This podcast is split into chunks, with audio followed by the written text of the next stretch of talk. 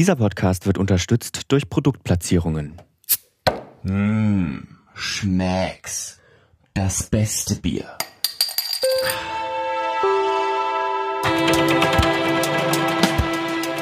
Ja, Martin, hallo. Hallöchen.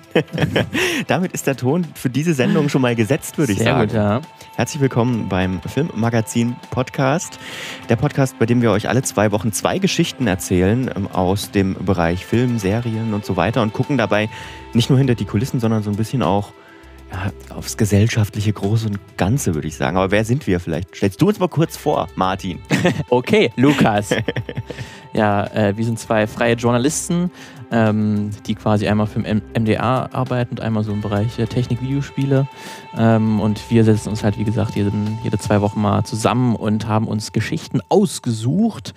Ähm, und jeder weiß davon nichts, der andere jeweils, was er sich ausgesucht hat. Obwohl dieses Mal haben wir es, glaube ich, so äh, kurz besprochen, dass wir ungefähr wissen, in welche Richtung es, Ja. es geht. Damit sich einfach nicht, ähm, nicht überschneidet. Und wir haben halt jede, alle zwei Wochen immer ein Oberthema, über das wir sprechen wollen. Und diesmal geht es um, ich glaube, man kann sagen, Werbung, ne? So Hatten wir auch schon ein paar Mal so jetzt in den letzten Folgen immer mal wieder so Propaganda. Mhm.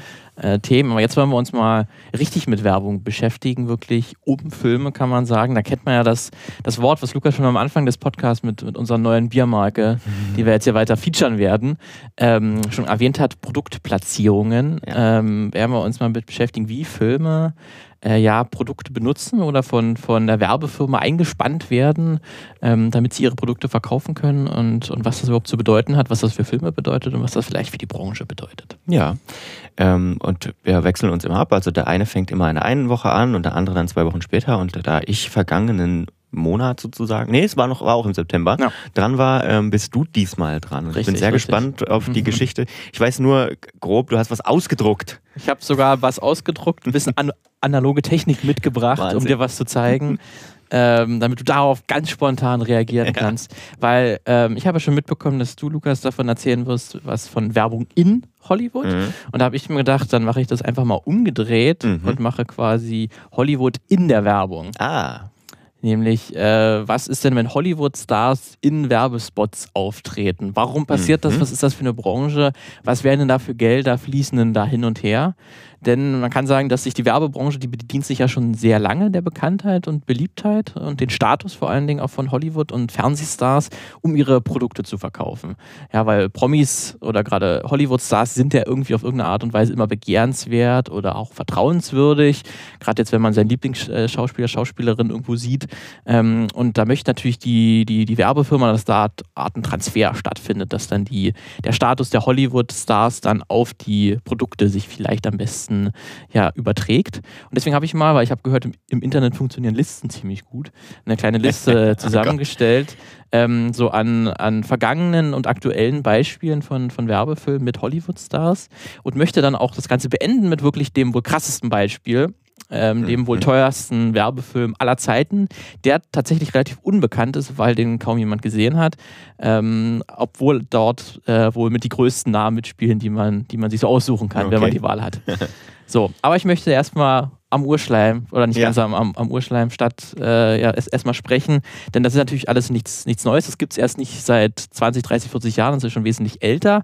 Deswegen habe ich ja schon mal ein Beispiel mitgebracht, Lukas. ah jetzt, hier. kommt die, jetzt kommt die Ancient Erkennst du ihn? Technology. Erkennst du ihn? Wer das hier ist, wer gerade Werbung hier macht für, ein, also für, für eine Zigarettenmarke? Ja, eine Zigarettenmarke, die wir sagen können, weil wir sind ja also Chesterfield. Das ist eine Stimmt, alte, alte Werbung. Ja. Ähm, und es hält ein Mann mit Zigarette im Mund, lächelnd natürlich, äh, Natürlich. während er die Zigarette im Mund hat, eine Zigarettenpackung ins Ja, Bild. aber kennst du, wer das ist? Also es steht doch Gesicht- unten da, aber es ist Das, halt. Gesi- das Gesicht ist auf jeden Fall, also äh, er kommt mir sehr bekannt vor, aber Ja. wer, Er ist, ist er äh, Robert nicht, Redford? Nee, Ah. die Richtung geht, geht ungefähr in die richtige Richtung. Ähm, er war im Fernsehen, ist er sehr bekannt geworden, aber seinen wirklichen Durchbruch, kann man sagen, hat er als Politiker gehabt, Ja. nämlich als 40. Präsident Ja, dann, der ja, USA. Das ja, Ronald Reagan ist Ronald das. Reagan. Ja, krass. In ist- jungen Jahren. In jungen Jahren, das ist von 1948, diese, diese Werbung. Ähm, relativ classy, wie man sich so eine altertümliche Werbung vorstellt. Das gibt es natürlich auch für viele andere Stars. Ja. Also gerade äh, männliche Hollywood-Stars haben sehr viel für, für Zigarettenmarken Werbung gemacht. Da habe ich auch noch von Humphrey Bogart und Kirk Douglas ähm, hat man auch noch Werbung gefunden. Dann gibt es natürlich auch für die Frau Für die Frau natürlich Beauty-Produkte. Ah, das ist Marilyn Monroe. Marilyn Monroe, die erkennt Ja. man da ein bisschen leichter. Ja, ja, ja, stimmt. Dieser war auch ein gern Die genutztes... hatte auch was mit äh, Präsidenten zu tun Hatte auch gehabt. was mit Präsidenten zu tun. Er war auch ein gern genutztes Werbegesicht, die natürlich dann ihre Schönheit dann natürlich für, für Beauty-Produkte dann hergeben sollte ähm, und die darüber verkaufen sollte. Deswegen, das ist alles nichts Neues, Hm. ähm, dass das genutzt wird, aber es hat sich natürlich dann im Laufe der Jahre ein bisschen verändert. Deswegen springen wir mal in die 1980er Jahre. Dort hat sich ein äh, kürzlicher Her Hervorkömmling aus dem Fernsehen, hat sich da einen Deal mit einem Spirituosenhersteller ähm, ja, an Land geholt, ähm, nämlich Seagrams. Mhm. Ähm, und dort musst du mal gucken, ob du den erkennst an seiner Stimme, der singt nämlich. Und der, dieser Star wird später ja auch äh, ein Weltstar werden. sitting in a bar, a swanky part of town. When came and looked me up and down, I had my ja ganz unscheinbar, dieser, Wer dieser, diese Werbung. Ganz, was, ganz 80er. Heißt da ist dann halt so ein Mann in einer Hotelbar, der wird dann von drei Frauen abgeholt und wird dann in so eine Bar geschleppt, wo dann dieses Seagrams ausgeteilt Ah. wird. Dieses Getränk und dabei läuft halt dieses Lied.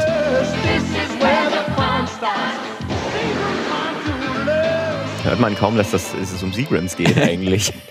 Ja, das ist nämlich Bruce Willis, der das singt. ah, ja stimmt, der kann sehr gut singen. Ja, das Ja, stimmt. Das ich der auch hat mal sogar ja. Mhm. auch mal ein Album rausgebracht, so ungefähr dann äh, nach diesem Werbespot. Der hat nämlich kurz, äh, kurz bevor dieser Werbespot au- ausgestrahlt ist, hat er, kam der, die Serie raus, das Model und der Schnüffler, Mhm. ähm, wie wir das in Deutschland kennen. Äh, das war eine sehr erfolgreiche Sitcom, kann man sagen. Und ein Jahr später ähm, ist er dann auch durch Stirb langsam quasi weltbekannt geworden. Mhm. Ähm, und man sieht auch noch die relativ unbekannte Sharon Stone, die spielt dort auch in diesem, ganz kurz in dem Werbespot mit.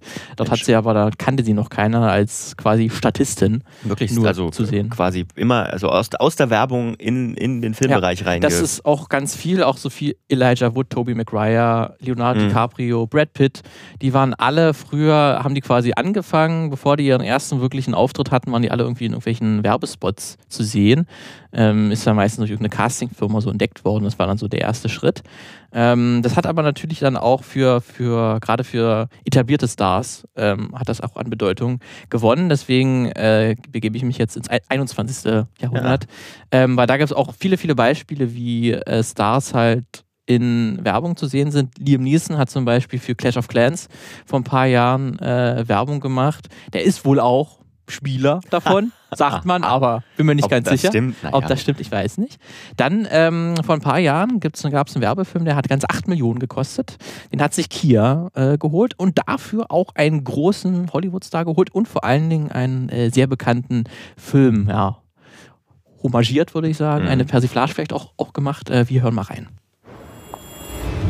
Let me tell you why you're here. It is the world of luxury that has been pulled over your eyes to blind you from the truth. We just want to get our car. Take the blue key, you go back to the luxury you know. You take the red key, and you'll never look at luxury the same again. ja Matrix, ne? Natürlich, ja. Sehr eindeutig. Da ist einem schon direkt Morpheus, das einem da gegenübertritt im, am, am Anfang des Werbespots, der dann äh, auf dem Beifahrersitz äh, dann auch sitzt später und dann später noch was singt und dadurch dann die Welt explodiert. Es wird ein bisschen crazy am, Ende der, der, der Werbespot. Äh, Aber Deswegen ist das Lawrence Fishburne auch? ist auch Ah. Lawrence Fishburne. Ah. ist wirklich in seine Rolle als Morpheus zurückgekehrt. Deswegen, das war sicherlich das, also der sieht natürlich ziemlich gut aus, der Werbespot, geht ungefähr so eine Minute, aber da wird natürlich Morpheus oder Lawrence Fishburne wird ordentlich Cola bekommen haben und wahrscheinlich auch nochmal die Lizenzkosten. Mhm. Ähm, da wird man wahrscheinlich auch ein bisschen äh, den, den, den äh, Filmstudio noch was zahlen müssen, deswegen war das relativ hoch. Aber das ist noch äh, längst nicht das Ende der, der Fahnenstange. Bud hat, hat zum Beispiel mit Don, Don Cheadle, John Cena und Arnold Schwarzenegger auch schon Werbung gemacht. Der Werbespot hat ganze 12 Millionen gekostet. ähm, dann habe ich noch ein Immer Werbespot. diese Super Bowl-Spots. So genau, das sind Dimensionen, häufig, ja. häufig auch in Super Bowl-Spots, die dort gezeigt wurden. Also das sind ja auch so die mit die teuersten Werbeplätze, die man sich so holen kann, wo 30 Sekunden irgendwie mehr, schon eine Million kostet. Ähm, deswegen wird natürlich dann auch viel Geld reingesteckt und die sind dann schon meistens dann irgendwie auch hier in Deutschland irgendwie einen Tag nach dem ähm, Super Bowl ist meistens nicht Thema, wer hat denn gewonnen oder so, sondern welche Werbespots Ja, wurden in, ja, in, der, in, der, in, der, in der Pause gezeigt. ähm, das ist natürlich da dieser amerikanische Gigantonismus, äh, der da gefeiert wird. Da habe ich noch ein weiteres Beispiel, auch nochmal für 8 Millionen äh, US-Dollar ein Werbespot für Jaguar, also gerade Automarken, die, die haben natürlich meist ein bisschen mehr Kohle auf, Ja. der, auf der hohen Kante.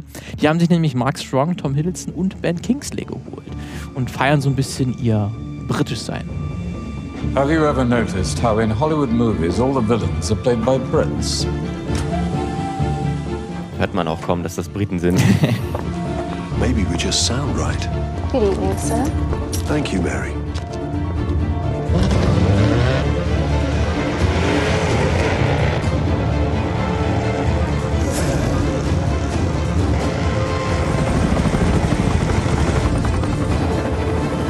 We're more focused. More precise. We're always one step ahead. Ich glaube, hier sieht man den Werbespot, weil da fahren die dann natürlich diesen, diesen Jaguar, das Jaguar Modell und Tom Hiddleston ist auch die ganze Zeit in einem Helikopter und fliegt neben dem, den Autos hin und her. Also es wird auch nicht ganz billig gewesen sein, der Dreh und die drei Schauspieler werden sicherlich auch ordentlich was mitgenommen haben. Aber an dem Beispiel sieht man, glaube ich, ganz gut, wie so, so dieses Gefühl dieser Hollywood-Stars, also gerade dieses coole und elegante von den drei Schauspielern, wenn man die gerade mal einen Film von denen, denen gesehen hat, die sprechen es auch direkt an, warum sind die Bösewichte in Filmen immer häufig Briten. Ähm, das soll dann, glaube ich, gerade dieses, dieses äh, scharfsinnige, coole, elegante ähm, dann halt auf dieses Auto dann übertragen, dass du dich dann auch, wenn du dieses Auto hast, dann bist du genauso cool wie Tom Hiddleston mhm. oder Mark Strong. Passt ja auch irgendwie gefühlt auch zu der Marke, so ein Jaguar, so eine Raubkatze. Ja, ja. ja. Ist ja auch was Böses irgendwie, mhm. was, was mhm. Heimtückisches. Deswegen ist natürlich dann da sehr gut erkannt, was wahrscheinlich zur, zur Marke passt. Was ähm, dann der nächste Film, der ist noch ein bisschen älter, aber tatsächlich war der jahrelang der teuerste Werbefilm aller Zeiten. Hat gute 33 Millionen gekostet. Boah ähm, mit Nicole Kidman in der Hauptrolle sozusagen. Ähm, aber wir hören erstmal rein, da geht es nämlich um Chanel. When she came into my life. It's beautiful up here. Everything seems so peaceful. Who are you? I'm a dancer. I love to dance. It didn't matter. I knew who she was.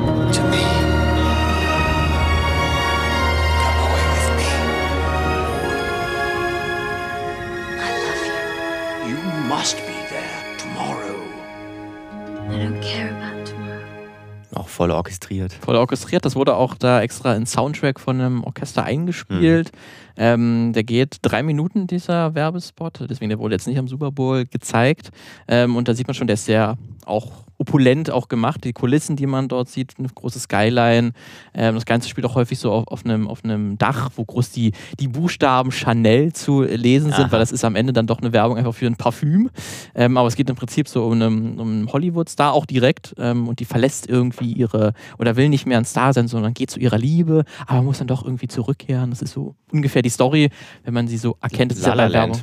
So ein bisschen La La Land vielleicht auch. Ähm, viele schmachtende Gesichter zu sehen. Aber an sich ist es recht beeindruckend, dass er da 33 Millionen gekostet hat, weil so gut sieht er jetzt auch nicht unbedingt aus. Der soll aber mal auch, auch, deutlich länger gewesen sein als die drei Minuten. Die werden da wahrscheinlich viel Material gedreht haben, ehe dann am Ende diese drei Minuten wirklich herausgekommen sind. Und dieser Spot wurde dann halt auch vor allen Dingen in Kinos äh, gezeigt, so während der Kinowerbung und auch mal nochmal in einer gekürzten Variante als TV-Werbung, so als 30 Sekunden Spot. Ähm, und Nicole Kidman bekam 3 Millionen US-Dollar für ihre Beteiligung schon mal ziemlich nett, nett ist. Ja. Ähm, aber nicht nur in, äh, im Westen sind diese Brand-Endorsements, wie sie auf Englisch heißen, ähm, sehr beliebt ähm, und üblich. Das ist auch gerade in Bollywood auch ein Thema. Da habe ich einen Artikel von der Times of India gefunden und die sagen, dass viele Schauspielerinnen, ähm, dass sie von dass 60 bis 90 Prozent ihres Jahresgehalts wirklich auf solche Werbedeals zurückgehen ähm, das gilt aber wirklich nur so für diese großen Big Stars. Also das ist jetzt, wenn du mal in drei, vier Bollywood-Filmen als Nebendarsteller, Darstellerin gearbeitet hast, dann wahrscheinlich eher nicht. Mhm. Ähm, aber wirklich die dicken, äh, großen Hollywood-Stars, ähm, die machen da wirklich fast ihren gesamtes Jahresgehalt damit, weil so ein, äh, so mal ein Vergleich, da hat auch eine, eine Schauspielerin gesagt, hier, ich bekomme für sechs Tage Dreh, für eine Werbung bekomme ich mehr Geld als für drei Monate für einen Film. Wahnsinn. Ne, ja. Das ist natürlich dann auch einfach der Arbeitsaufwand und das kann man natürlich dann, wenn man einfach die Zahlen gegenüberstellt, natürlich sofort verstehen, warum die das äh, machen. Und äh, es äh, ist auch natürlich auch so, dass viele äh, Bollywood- und Hollywood-Stars auch meistens ja nicht mehr als einen Film pro Jahr machen. Vielleicht noch zwei. Ähm, und der muss natürlich dann die dicke Kohle äh, geben, gerade wenn man sich vielleicht auch so ein luxuriöses Leben auch angeeignet hat. Wenn man schon fünf Wohnungen hat mhm. oder fünf Häuser, dann wollen die auch bezahlt werden. Deswegen sind natürlich gerade dann solche Werbedeals sehr äh, attraktiv. Und zum Beispiel die, ähm, die, die Bollywood- Schauspielerin Karina Kapoor, die macht zum Beispiel Werbung für 14 Marken insgesamt. Krass. Ähm, und da gibt es dann, deswegen gibt es natürlich dann auch die spezielle Managementfirmen, die habe ich auch ein paar gefunden, die nur darauf spezialisiert sind, Stars für Marken zu finden und Marken zu finden, die zu Stars äh, passen. Mhm. Damit das möglichst äh, keine Überschneidungen irgendwo sind oder irgendwie das für den äh, Zuschauer oder die Zuschauerin dann irgendwann zu viel wird und das irgendwie dann nicht mehr authentisch ist, sage ich mal in Anführungszeichen. Ähm, deswegen, da haben sie schon direkte ähm, ja, Firmen darauf spezialisiert. Und es ist natürlich auch so, dass es nicht nur ähm, diese einigen äh, Einmal-Werbespots gibt. Es gibt natürlich, dass Schauspielerinnen direkt ja das Gesicht einer Marke werden und dass das wirklich so einen Werbedeal äh, haben, der auf mehrere Jahre ausgesetzt ist, wo es mehrere Werbespots gibt, wo es Poster gibt. Ich weiß noch, also da fällt mir immer sofort hier, hier Dings ein, ähm, ach Gott, wie heißt er denn? Äh, George Clooney mit hier Nescafé und so. Genau, das äh, wäre jetzt auch mein nächstes Beispiel Ah. gewesen. George Clooney und Nespresso Perfekt. ist das Beispiel, was wahrscheinlich jeder kennt, weil jeder die Werbung kennt ähm, und wo jeder wahrscheinlich, der das Nespresso, ein Nespresso-Produkt sieht, sofort George Clooney wahrscheinlich im Hinterkopf hat. Ähm, laut Insiderberichten hat er pro Jahr dafür 500 Millionen, äh, 5 Millionen bekommen. Ähm, und insgesamt hat sich dieser, über die vielen Jahre haben sich da 60 Millionen für ihn, äh, Hm. ist das Beispiel rumgekommen. Schon nett, ne? Mhm. hast du wahrscheinlich, warst du, weiß ich nicht, vielleicht zwei Wochen insgesamt bei Drehs und hast dafür dann über mehr, mehrere Jahre dann insgesamt 60 Millionen Dollar bekommen. Die ist schon nett. Dann gibt es noch andere, die jetzt jemand kennt, also Sophia äh, wie Ver Vergara, ähm, die man aus Modern Family kennt, die hat Head and Shoulders Mhm. ähm, jahrelang äh, Werbung gemacht, die hat da ungefähr 40 äh, Millionen US-Dollar bekommen. Dann ist aber heutzutage besonders ja aber auch Social Media ein Thema, äh, weil da können sie natürlich die Stars nochmal so als nahbare Menschen Ja, zeigen klar. und nebenbei, na, nebenbei noch ein bisschen, bisschen Werbung machen, ein bisschen noch was abgreifen. Da habe ich mal auch ein Beispiel wieder mitgebracht, ausgedruckt. Mal so Na, einen guten Social Media. Post, aus, Media Post Das ist, ausgedruckt. äh, das ist der Social Media Redakteur. Das ist der Social Media Redakteur, nämlich einer der derzeit bestverdiensten Schauspieler. Diese gibt mit 100 198 Millionen Abonnenten auf Instagram. Ja, Hat krass. man nämlich hier den guten Dwayne Johnson, wie er an seinem. Angelt. Wie er angelt. Ja. Und wie er dann schön schreibt, hier, da, das mache ich halt immer, wenn ich vom, vom Stress mich befreien will, Ja. dann gehe ich hier zu meinem Anwesen, angeln ein bisschen. Man sieht schon da unter, unterhalb, also auf dem Boden. Es steht eine Wiese, Flasche. auf Steht eine jeden Fall, Flasche. ja. Die ist dann auch, ist ein Tequila Ja. den er hier äh, präsentiert. Das hat er auch nochmal in seiner Beschreibung natürlich dann verlinkt, was für ein Tequila das ist. Ah. Da endet es aber natürlich nicht, weil gleich ein paar Stunden später kam der nächste Social Media Post. Da hat er dann nämlich nicht was gefangen, einen Fisch gefangen. Und in der anderen Hand sieht man nochmal deutlicher den, Den- die, den Tequila. Und der dritte Post, den habe ich jetzt nicht ausgedruckt, der nochmal ein paar Stunden später, da sieht man dann, wie er sich den Tequila dann wirklich in ein Glas ähm, einschenkt. Ich dachte, wie er den Tequila in den Fisch reinschüttet. Ja, und das ist wirklich ähm, diese, dieser äh, Tequila, mit dem er das gemacht hat, da gibt es wirklich sehr, sehr viele Posts auf seinem Instagram-Kanal, wo er noch irgendwelche Challenges äh, startet, wo dann seine Fans ihm auch äh, Videos schicken sollen, wie sie diesen äh, Tequila trinken. Und er repostet das dann, also das, das Ganze. Also die bekommen dann sozusagen den Fame von Dwayne Johnson. nice. Ähm, dafür bekommt Tequila ordentlich Werbung. Also ich habe jetzt nicht die Zahl gefunden, wie viel er dafür bekommt, aber so sehr wie er das pusht, der hat doch in einem Video, hat er so ein, so ein, so ein Hoodie an, wo das, die Marke nochmal draufsteht. Gefällt 3,6 Millionen Mal Moment. dieser Post. Ja, ja. Allein schon. Krass. Also Mhm. das hat sich, denke ich mal, auf jeden Fall für die gelohnt. Ähm, deswegen, das, und du, du hast natürlich nicht nur bei Dwayne Johnson diese Posts, du hast natürlich auch wieder in irgendeine Mucki-Bude geht, wie er mit seinen Töchtern spielt und nebenbei dann halt diese Posts, ähm, wie er diese, diese Marke pusht. Ähm, was ganz interessant ist, ich habe mal eine Studie, eine amerikanisch-japanische Studie gefunden von, von ja, Wissenschaftlern, die haben sich mal das ganze, das Phänomen auch angeschaut und haben ein ganz interessantes Experiment äh, durchgeführt. Ähm, die haben nämlich äh, Probanden äh, die sollten nämlich einschätzen, ob sie das Produkt, in ein jetzt fiktives Produkt kaufen würden, wenn diese Hollywood-Stars das empfehlen würden. Ähm, die haben da wirklich die A-Lister genommen, also Denzel Washington, Tom Cruise ähm, und so weiter. Und dann haben sie das mit, noch mit einer weiteren Gruppe die gleiche Frage gestellt, aber gesagt, was wäre, wenn jetzt bei diesem Star herauskäme, dass er drogenabhängig wäre seit mehreren Jahren. Ähm, und dass sich auch wirklich viel Geld da reinsteckt, ähm, dass wirklich, wirklich rauskäme. Hätte das einen Einfluss darauf, auf diese Kaufentscheidung, ob man dann das Produkt doch nicht so kaufen würde oder dann diese, ähm, diese, diese äh, Empfehlung dann vom, vom Star dann weniger wert wäre? Und tatsächlich kam raus, dass das sogar steigt. Ähm, wenn die, wenn die Aha. wissen, äh, die, die Probanden, wenn die gewusst haben, okay, der ist drogenabhängig oder sollten sich vorstellen, er wäre drogenabhängig, dann ist es sogar wahrscheinlicher, dass sie ein Produkt, was von ihm empfohlen wird, kaufen würden. Ähm, das hat auch die Forscher überrascht, äh, weil die haben eigentlich genau das Gegenteil vermutet. Ähm, die haben es aber damit begründet, dass so diese Informationen einen, einen Prominenten noch menschlicher machen lassen, wenn man über die Schwächen weiß. Mhm. Und häufig gerade ähm, lösen dann solche, äh, solche, solche Informationen auch Sympathie aus, wenn man sich das irgendwie so begründen kann mit, ja, das war außerhalb seiner Kontrolle. Der war vielleicht besonders gestresst oder irgendwie, da haben andere Leute haben ihn dazu ver- verführt, diese Droge zu nehmen. Ähm, das, das, das kann, dafür kann er gar nicht selbst. Das hat wahrscheinlich, also die Forscher sagen auch, ähm, das hat wahrscheinlich bei dieser Information noch funktioniert, aber wenn man jetzt sagen würde, ähm, er hat, er ist jetzt kriminell geworden, auf irgendwo Mhm. hat irgendwelche Schwerverbrechen Mhm. ausgemacht, dann würde es wahrscheinlich nicht mehr Sympathien auslösen. Aber das, dieses Experiment hat, hat glaube ich, zeigt ganz gut, dass, dass diese, diese Brand-Endorsements, wie man sie auf, auf Englisch nennt, sehr robust sind tatsächlich. Ähm, selbst wenn, wenn der Star irgendwie in Negativpresse bekommt, dann sind tatsächlich diese, diese, diese, ja, wo, die, die Produkte, die davon profitieren, die, die, das, muss, das, das muss nichts äh, Schlechtes sein. Mhm. So, dann habe ich jetzt über ein paar äh, Werbedeals gesprochen. Wir hatten jetzt bisher mit 33 Millionen war der Chanel-Werbespot, Ja. der bisher das teuerste. Aber das ist ja, das ist gar nichts. Das ist gar nichts. 2015 kam nämlich ein Kurzfilm tatsächlich raus. 15 Minuten geht der. Der schlappe 70 Millionen gekostet Okay. hat. Der aber, kann man sagen, nichts weiteres ist als ein, als ein Werbespot für ein äh, Casino. Aha. Casino. Und wenn man ein Casino, ja, mit einem Wärmef Wer Werbefilm irgendwie ja, betonen möchte, welche Schauspieler würde man sich da holen? Welchen Regisseur würde man sich da holen? Lukas, was würdest du denn denken? Ich hätte jetzt hier gesagt Oceans. Äh, Ah, ja, Hast du schon mal einen Schauspieler hast du schon mal abgedeckt? okay. Brad Pitt Brad Pitt ist dabei. kommt, ist, ist dabei, aber der hat Oh. eine kurze Nebenrolle. Okay. Du hast auch noch zwei Stars, zwei A-Lister, die beim Casino mir auf jeden Fall die Sofort. das gut ja. verkaufen können, Ja. dass ich in dieses Casino will. Ach, wow. Ist ein bisschen schwierig, deswegen wir hören am besten einfach mal in den, in den Trailer von The Audition rein. I'll tell you the truth. I didn't think you had it in you. Come to my joint to threaten me? I invented that game. I did. I built those casinos from the ground up. You think some corporate airboy's gonna tell me I how to run? Hey, Leo, Bob. Hey, fellas, you it. Hey, Marty. Welcome to Macau. Up for the same part? It's more like you're vying for the same part. Nee. So, dann werde ich es mal aufklären.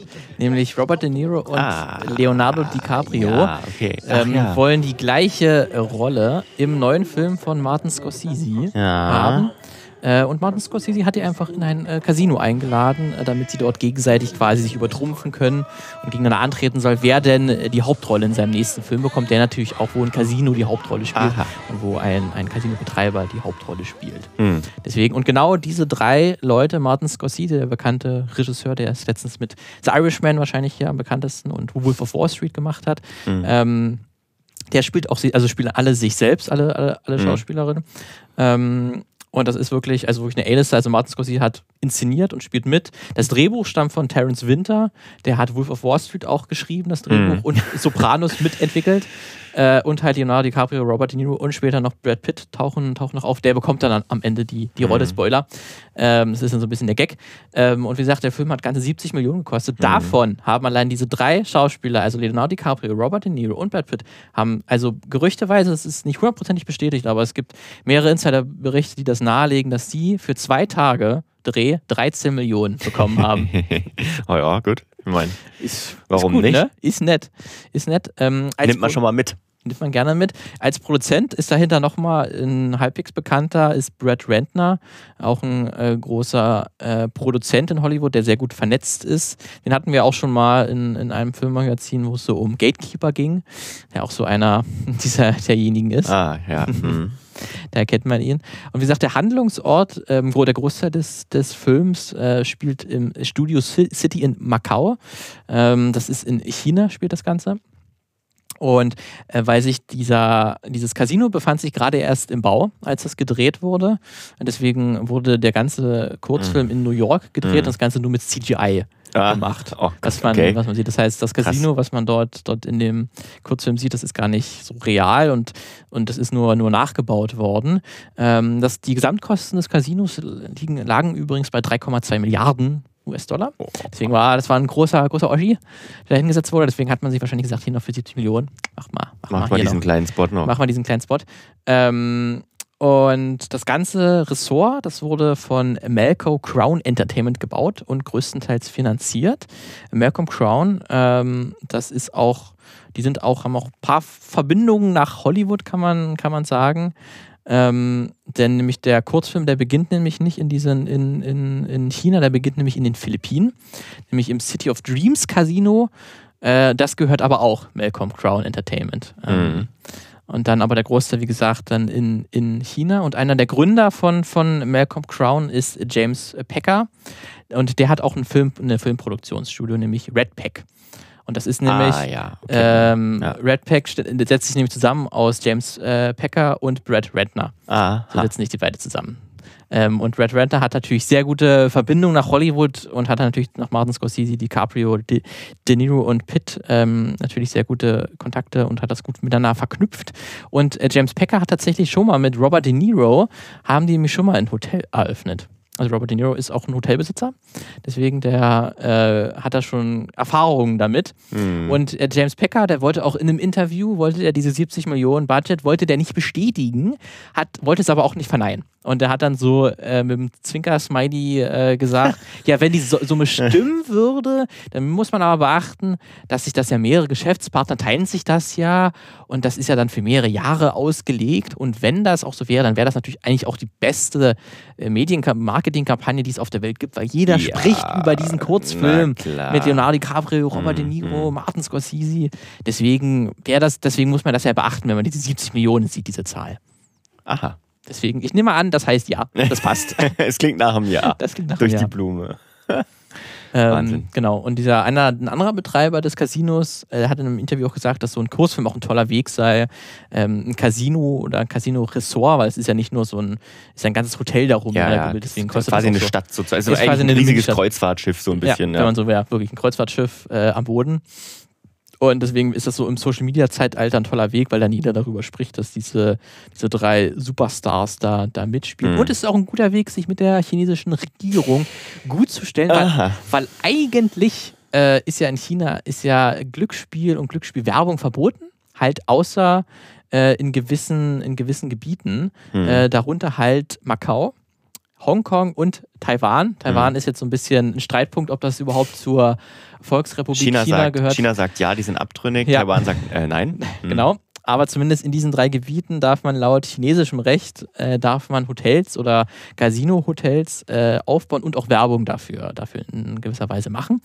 Ähm, und deswegen, und natürlich sagt dann jeder, der, der beteiligt hat noch gesagt, das ist gar kein Werbefilm, weil es geht ja eigentlich um diese Audition, um diesen Wettkampf Mhm. zwischen DiCaprio und De Niro, die diese Hauptrolle haben wollen. Und im Hintergrund ist zufälligerweise halt dieses äh, Casino in Macau.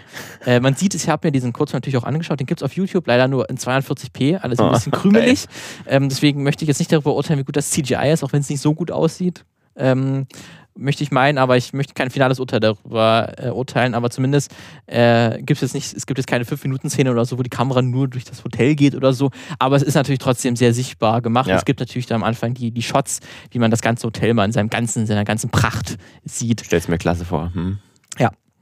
Ähm, und vor allen Dingen dann, als der Film dann abgedreht wurde, wurde der auch ähm, das erste Mal auf einem südkoreanischen Filmfestival tatsächlich gezeigt.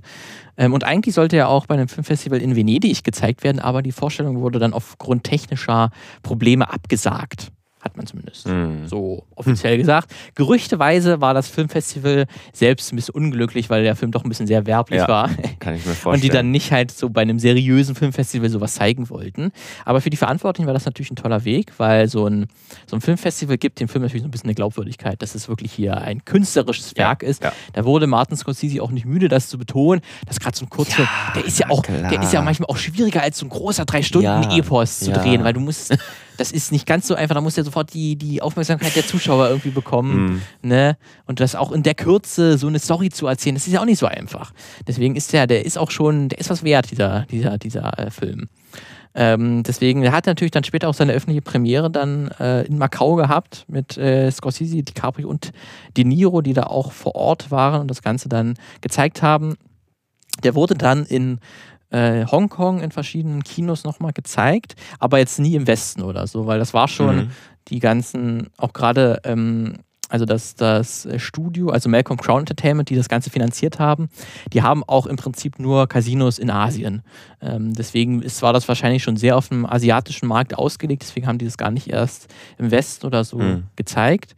Ähm, deswegen ist, haben, ist wahrscheinlich vielen Hörern jetzt und dir wahrscheinlich unbekannt gewesen, Ja, dass ja, es diesen ja, ja. Kurzfilm überhaupt gibt.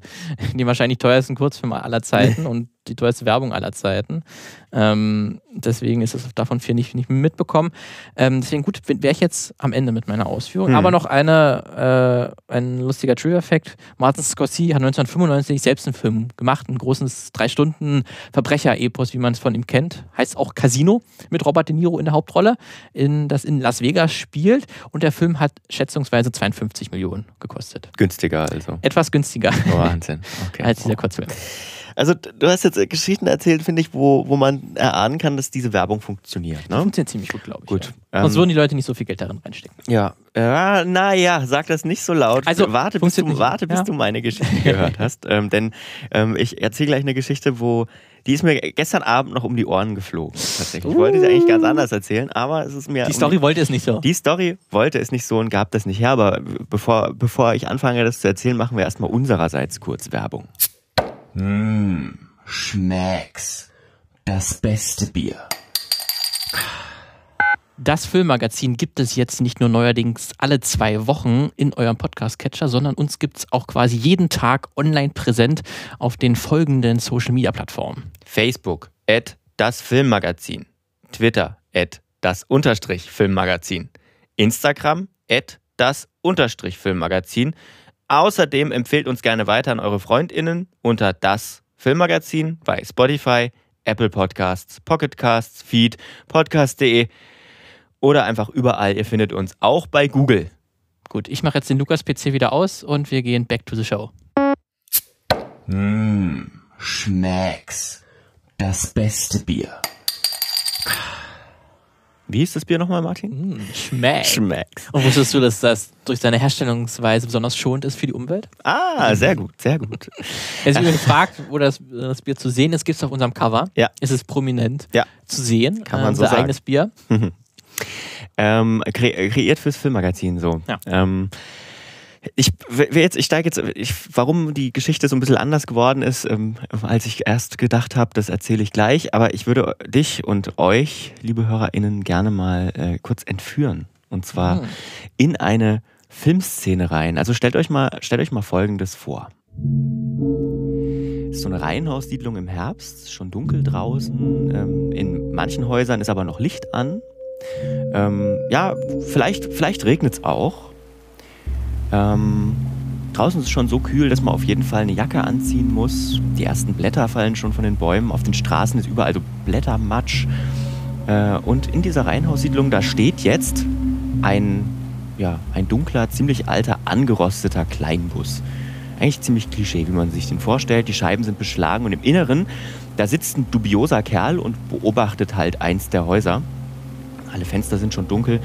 Ähm, und dass der nichts Gutes im Schilde führen kann, das denkt man sich natürlich schon, kann man sich auch denken. Denn auf dem Beifahrersitz, da liegt eine Brechstange und der Mann, der will offenbar in das Haus einbrechen. Bevor er aber aussteigt und losgeht, schaut er zur Sicherheit nochmal auf sein Smartphone und checkt, ob die Adresse tatsächlich die richtige ist. Und jetzt die große Frage an dich und euch, Martin. Was für ein Smartphone hat er? Ein iPhone. Nein, genau Mhm. das hat er nämlich mit großer Wahrscheinlichkeit nicht. Denn böse Menschen haben keine iPhones. Ah. Alle, die jetzt denken, der alte Apple-Jünger soll mal besser jetzt still sein, das ist kein Scherz. Denn offenbar dürfen böse Menschen keine iPhones haben, also zumindest in Filmen und Serien, wenn es nach Apple geht. Ähm, das hat zumindest Ryan Johnson gesagt in einem Interview mit der Vanity Fair. Ryan Johnson kennt man zum Beispiel als Regisseur von Looper ähm, oder Star Wars The Last Jedi oder eben von Knives Out. Darum ging es in dem Interview. Das ist, ein- hat man vor Corona äh, zusammen im, im, im Kino geschaut. Ist eigentlich ein ziemlich gut erzählter kleiner Krimi. Ähm, und ja, der wahre Schuldige oder die wahre Schuldige an dem Mord, ähm, der am Anfang passiert, kommt tatsächlich auch erst ganz am Ende raus, finde ich. Und ähm, alle, die den Film jetzt äh, ohne Spoiler noch schauen wollen, die skippen jetzt 15 Sekunden vor, das reicht. Ähm, denn man kann vorher schon rausfinden, äh, wer der Schuldige oder die Schuldige ist, wenn man nämlich auf die Smartphones achtet, die benutzt werden. denn die Person, die Person, die kein iPhone haben durfte, ist der Täter. Ist der Täter. Ja, das sagt zumindest Ryan Johnson in dem Interview. Ähm, denn er meint, Apple würde das vertraglich einfach nicht zulassen. Und auch der amerikanische Podcast Wild Wild Tech hatte letztens ähm, einen Production Designer zu Gast, der genau diese ähm, vertragliche Einflussnahme von Apple bestätigt hat. Äh, Das Unternehmen hat sich natürlich nicht dazu geäußert. Ähm, ja, wa, wa, was, vielleicht fragwürdige oder böse Charaktere dürfen keine Apple-Produkte benutzen. Wa, was hältst du davon? Jetzt, wo ich das weiß, ja, ist äh, jetzt wahrscheinlich jeder in in der Zukunft äh, sehr viel durchschaubarer. Mhm. Aber es ist krass, was dann für, einen- für einen inhaltlichen Einfluss das eigentlich nimmt, weil eigentlich ist ja gerade so Produktplatzierung, Mhm. sagen ja gerade so die Werbefirma, ja, das ist ja nur im Hintergrund, das nimmt ja keinen Einfluss auf die Handlung oder auf die Story. Also Äh, es, es darf tatsächlich auch, also es gibt auch noch ein paar andere Beispiele, zum Beispiel ähm, ähm, ähm, 24, die Serie, hatten die bei Wild Wild Tech auch. Da, da gibt es ja eine, einen Verräter oder eine Verräterin im Team. Und das ganze Team nutzt halt Apple-Rechner. Also es ist ja eine ganz andere Zeit, da gab es das iPhone, glaube ich, noch gar nicht. Aber der Einzige mit einem Dell in dem ganzen Team ist, ist der Verräter oder die Verräterin. Also oh Mann, ja, ähm, ist ne- netter Gag, kann man gut, kann man gut erzählen, ähm, aber und ich wollte halt auch diese Geschichte genau Mhm. heute die, in diese Richtung, in die sie gerade geht, wollte ich heute eigentlich erzählen, ne? Von so großen Unternehmen, das Milio die, oder großen Unternehmen, die Millionen investieren, um gut dazustehen und dabei ganze Drehbücher umschreiben lassen. Ähm, also mal übertrieben gesprochen, ne? so viel Einfluss gibt es dann am Ende doch nicht, wenn man sich das anschaut. Ähm, weil am Ende kann man auch als Produzent oder Produzentin einfach sagen, gut, dann ist es halt, kleben wir halt das Logo ab und dann ist es halt kein Gerät sozusagen. Ähm, warum ich die Geschichte so nicht erzählen kann, das sage ich gleich. Aber äh, was mir noch ein inneres Bedürfnis ist, ähm, ähm, ist zu erzählen, wie ich darauf gekommen bin, weil mir fällt es immer auf, also gerade bei Apple. Ne? Ich bin jetzt, äh, dem, wie du weißt, äh, den, den Produkten von Apple jetzt nicht gerade abgeneigt. So kann man das Ähm, ausdrücken. ähm, aber dieses pro- prominente Platzieren der Produkte in Filmen und Serien, das ist schon irgendwie wie ulkig. Ähm, Beispiele dafür gehen ja zurück bis ins Jahr 97, so das erste, was man findet, Mission Impossible. Ähm, damals war es noch ein altes Powerbook. Geil. Ähm, und es wird immer gemutmaßt, ähm, dass Apple äh, die, die, die, den Apfel auf der Rückseite der Displays, ähm, der war ja früher bei den alten Laptops umgedreht. Also so, dass du, wenn der Laptop vor dir zugeklappt liegt, dass du den richtig rumgesehen hast. Wenn du den aufklappst, sieht natürlich mein Gegenüber, du sitzt mir jetzt gegenüber, würdest du den Apfel, Apfel, Apfel falsch rumsehen. Ah. Und es wird gemutmaßt, dass Apple wegen dieser Pro Produktplatzierungen den umgedreht hat irgendwann, Ja, designtechnisch. und das immer, wie die Kamera da rumfliegt, dass sofort das immer richtig Genau, weil es wichtiger ist, Ja. dass andere den Apfel Ja. richtig rumsehen, als dass du als Nutzer den Apfel oder als Nutzerin den, den ähm, Apfel auf der äh, richtigen Seite siehst. Es gibt auch so ein paar ähm, Gerüchte bei, diesem, bei dieser ersten Mission Impossible Produktplatzierung, ähm, dass das Geld nicht gereicht hat, was Apple irgendwie, oder sie sagen auch, sie haben nichts gezahlt, aber dass es dann nicht gereicht hat. Man sieht nur das Powerbook und nicht das Interface von OS, weiß man was war das, 9, glaube ich, ähm, sondern nur eine Command-Line, weil zu, zu tief wollte man dann nicht reingehen. Ähm, ja, gut. Ähm, aber so die, das ist so das, was auch in diesen, so, man findet so Top 10 Product, Placements oder die größten Produktplatzierungen oder die teuersten Produktplatzierungen, ähm, ganz viel im Internet. Und Apple hat ja auch im vergangenen Jahr ähm, seinen eigenen Streaming-Service gestartet, Apple TV Plus. Und ähm, ich habe den jetzt auch schon ein bisschen getestet und da auch einige Serien schon angeschaut, die dort laufen. Auch ziemlich gute Serien, muss ich sagen. Und äh, in diesen Serien sind natürlich Apple-Produkte Pflicht. Äh, also zumindest in den Nicht-Fantasy-Serien oder in diesen historischen Serien, die sie auch haben, ähm, werden fast ausschließlich Apple-Produkte verwendet. Wären sie auch Ähm, doof, wenn sie das nicht machen würden. Wären sie auch doof, weil äh, natürlich, ähm, klar, ist es relativ günstig in deiner eigenen Produktion einfach nur die zur Verfügung zu stellen. Ähm, aber an einer Stelle, da ist es mir sehr, sehr, sehr aufgefallen und da bin ich auf die, das Thema für diese Geschichte gekommen. Und zwar ist das die Serie Defending J Jacob. Ähm, ist eine Empfehlung, ist eine wirklich sehr spannende Serie mit Chris Evans und einer wirklich herausragenden ähm, Michelle Dockery in den Hauptrollen. Und es geht äh, darum, dass ihr Sohn, dass der Sohn der beiden ähm, muss man wissen, der Charakter von Chris Evans ist, Staatsanwalt, ähm, einen Mord begangen haben soll ähm, und gleich in der ersten Folge dafür sozusagen verhaftet wird. Und jetzt geht es eben darum, ihn zu verteidigen und man weiß nicht, war es, war es nicht, wie, wie läuft das alles ab, wie geht die Familie damit um und so weiter. Ähm, mega spannend. Auf jeden Fall sind Apple-Produkte natürlich in so einer Vorstadtfamilie ähm, sehr prominent vertreten. Man sieht viele MacBooks, viele iPhones, wird viel über FaceTime telefoniert. Ne? Aber es gibt eine Stelle, an der, ähm, und die hat auch was mit dem Verlauf der Story zu tun, ähm, an der ein Apple-Produkt eben nicht vertreten ist.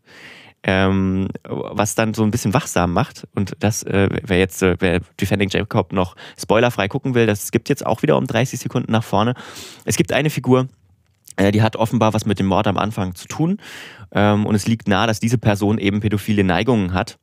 Ähm, und also so wie sie dargestellt wird. Und in einer Szene schaut sich diese Person im Auto sitzend ähm, auf dem Smartphone Fotos vom Mordopfer an, als es noch gelebt hat. Äh, ein 13-, 14-jähriger Junge. Und das tut er als einzige Figur in dieser ganzen Serie nicht auf einem iPhone, sondern auf einem Android-Handy. Ja, Android-Nutzer sind ja auch alles Monster. und, okay. ähm, und das unterstützt jetzt noch deine These. Ja, das unterstützt noch die These. Ja. ja, ich wollte die Geschichte auch unbedingt so erzählen. Und dann kam Christoph Burmann. Christoph Burmann. Christoph Burmann ist Professor für innovatives Markenmanagement und Marketing an der Uni Bremen. Ähm, ihn habe ich angerufen gestern und wollte mit ihm eben über Product Placements sprechen und mehr darüber erfahren. Und er hat mich eben auf den Boden der Tatsachen zurückgeholt, denn Product Placement funktioniert offenbar überhaupt gar nicht. Die Wirkung ist nicht nachweisbar. Wir haben noch kein Studiendesign gefunden und keine Zielgruppe, wo wir irgendeine Art von Wirkung nachweisen konnten. Noch nie. So, und trotzdem machen die das seit Jahren Tag und wie gesagt, in Beträgen, da würden sie die Augen verdrehen. Tja. Na toll. Na toll. Was machen wir jetzt damit? ja, aber gerade, also ähm, ich meine, ich kann, ich kann mir schon vorstellen, was sich natürlich ähm, Unternehmen oder Marken davon erwarten, ne? wenn man, wenn man, wenn man sagt, hier, wir, wir, wir platzieren unsere Produkte in einem Film oder in einer Serie? Ja, das sind im Wesentlichen drei Nutzen oder Ziele, die Marken damit äh, verfolgen. Einerseits Bekanntheitsziele, also man will schlichtweg bekannt werden als Marke, vor allem wenn man noch nicht so bekannt ist. Man will sein Image verbessern, also das, was Menschen über eine Marke denken. Und auch in dieser Abstufung dann als drittes äh, nachgelagertes Ziel, aber es ist außerordentlich wichtig, man will am Ende mehr verkaufen. Ja, und äh, gerade in diesem letzten Bereich mit dem Mehrverkaufen, sagt Professor Burmann, scheint es erstmal überhaupt gar keinen Nutzen zu geben. Ähm, und was ist da die Frage, die man sich dann stellt? Warum? Warum zur Hölle machen die Unternehmen das trotzdem?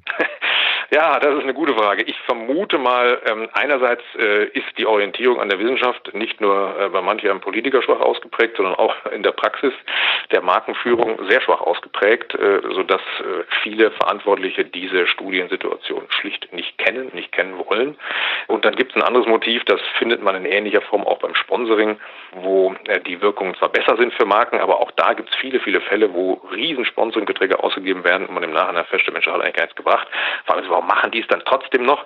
Und dann kommt man zu der Erkenntnis, dass viele Verantwortliche in den Firmen sich halt gern an so etwas beteiligen und damit natürlich auch ihr Selbstwertgefühl steigern, ihre Bedeutung in den, in den Firmen steigern, äh, Machtgefühle äh, befriedigen und damit sehr daran interessiert sind, sich an solchen, ich sag mal, damit es auch tolle Filme sind, ganz berühmte Filme, berühmte Schauspieler, Schauspielerinnen, äh, sich mit denen dann zu zeigen, in diesem Umfeld zu zeigen, das strahlt vor allen Dingen auf die, wie gesagt, intern Verantwortlichen bei den Marken ab und zwar sehr positiv und deswegen ist man da gerne mit dabei und dann auch einer Tendenz, dass man, auch das sieht man ja auch in der Politik sehr häufig, dass man einfach äh, ein Beispiel sieht und sagt, Mensch, ich weiß doch genau, weil wir beim Film dabei waren, da hat doch mein Kumpel von nebenan oder mein Unternehmenskollege von einem anderen Firma, der hat mir doch beglückwünscht, was wir da Tolles gemacht haben. Da weiß ich, das ist erfolgreich.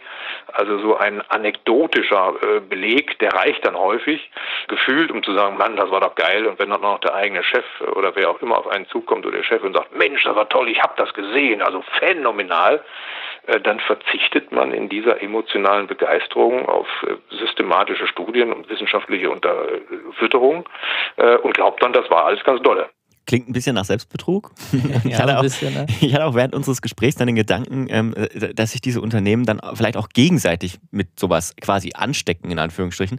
Also wenn jetzt unser, unser Sponsor Schmacks sieht, ähm, dass der schlimmste Konkurrent, Schmecks auch, ähm, Product Placements in anderen coolen Podcasts schaltet, ne?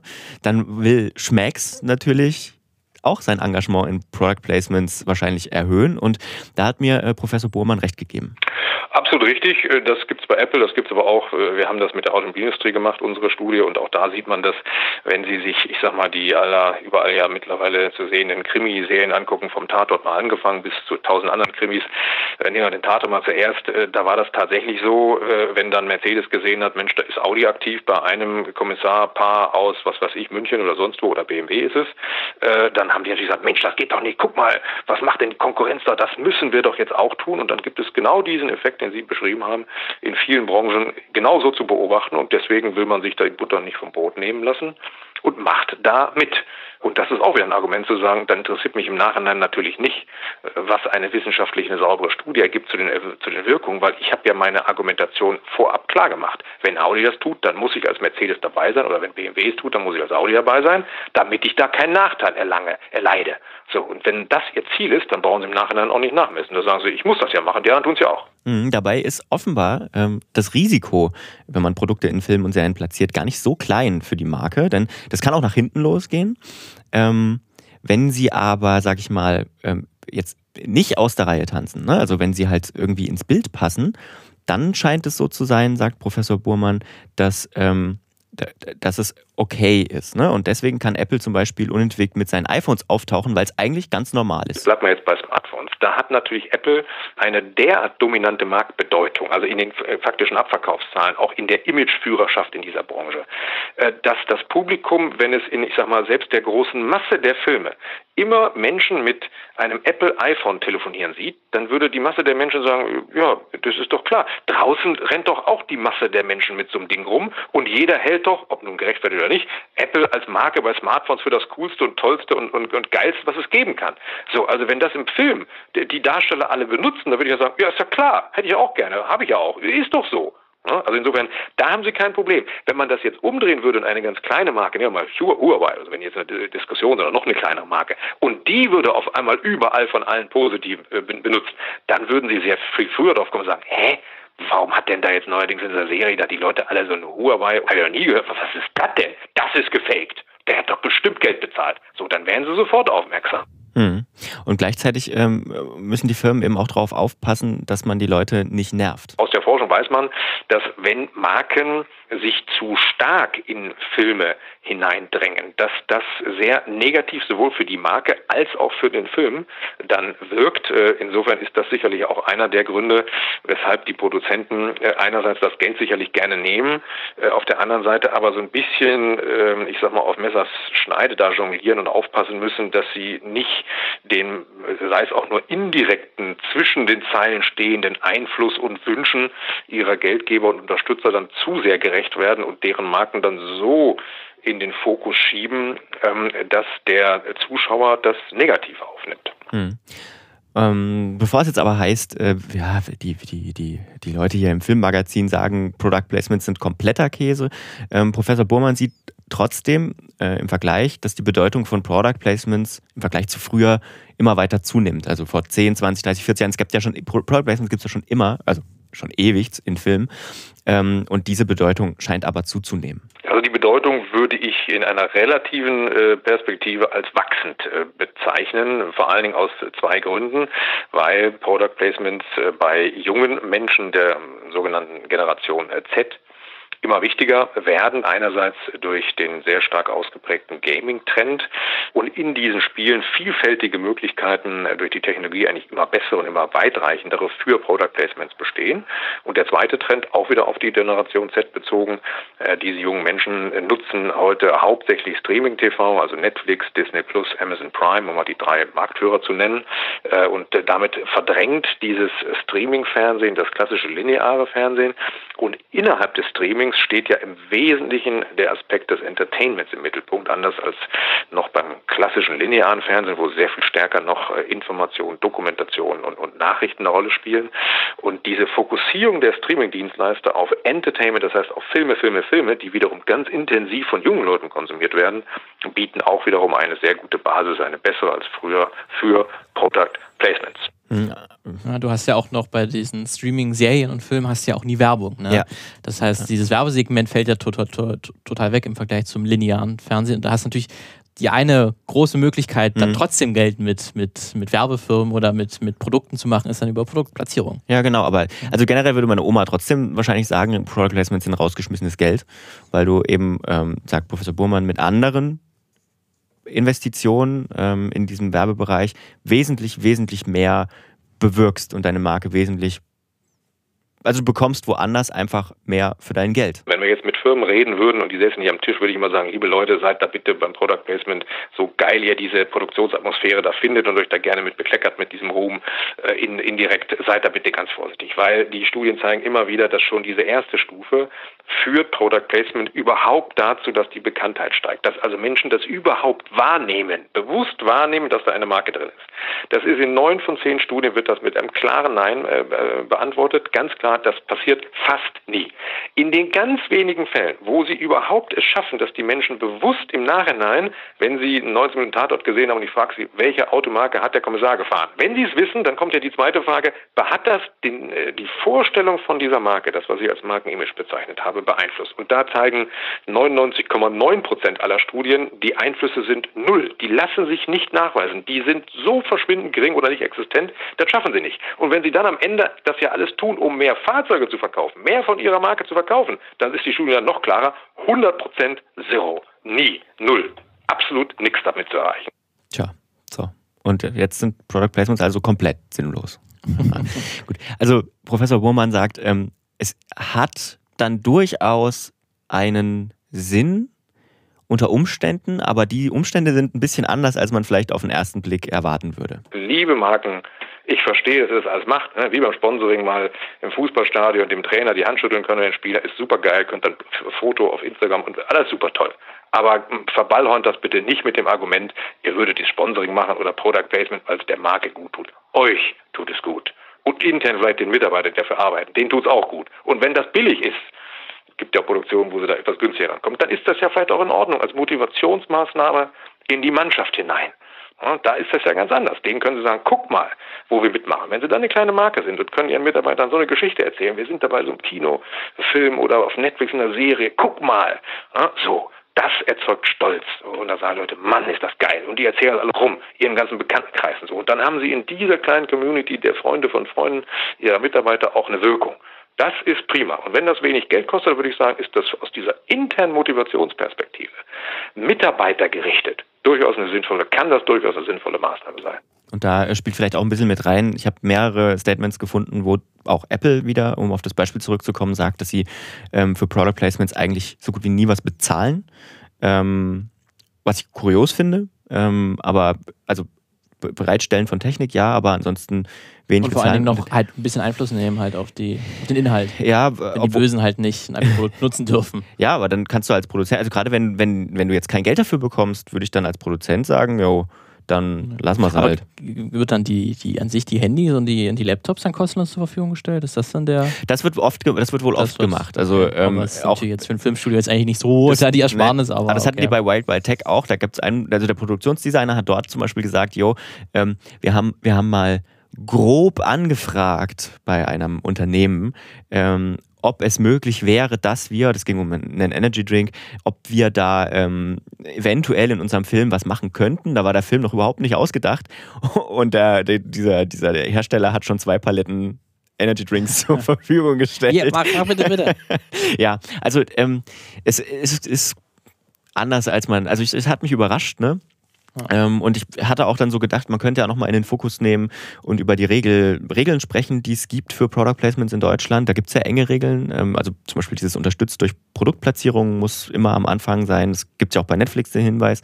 Beispielsweise äh, die öffentlich-rechtlichen Sender sind dann nochmal ein bisschen, ähm, noch mal ein bisschen, was heißt eingeschränkter? Eingeschränkter stimmt ja nicht, aber die müssen sich noch ein bisschen mehr anderen Regeln, die dürfen nur so Produkt, äh, nee, ähm, Produktionshilfen irgendwie annehmen. Also da darf Audi irgendwie nur ein Auto stellen und es darf aber nicht zu krass beworben werden oder Vorteile gezeigt werden und so weiter. Was ja auch ganz gut ist, aber das scheint halt vollkommen auszureichen an äh, Reglements, die es da gibt.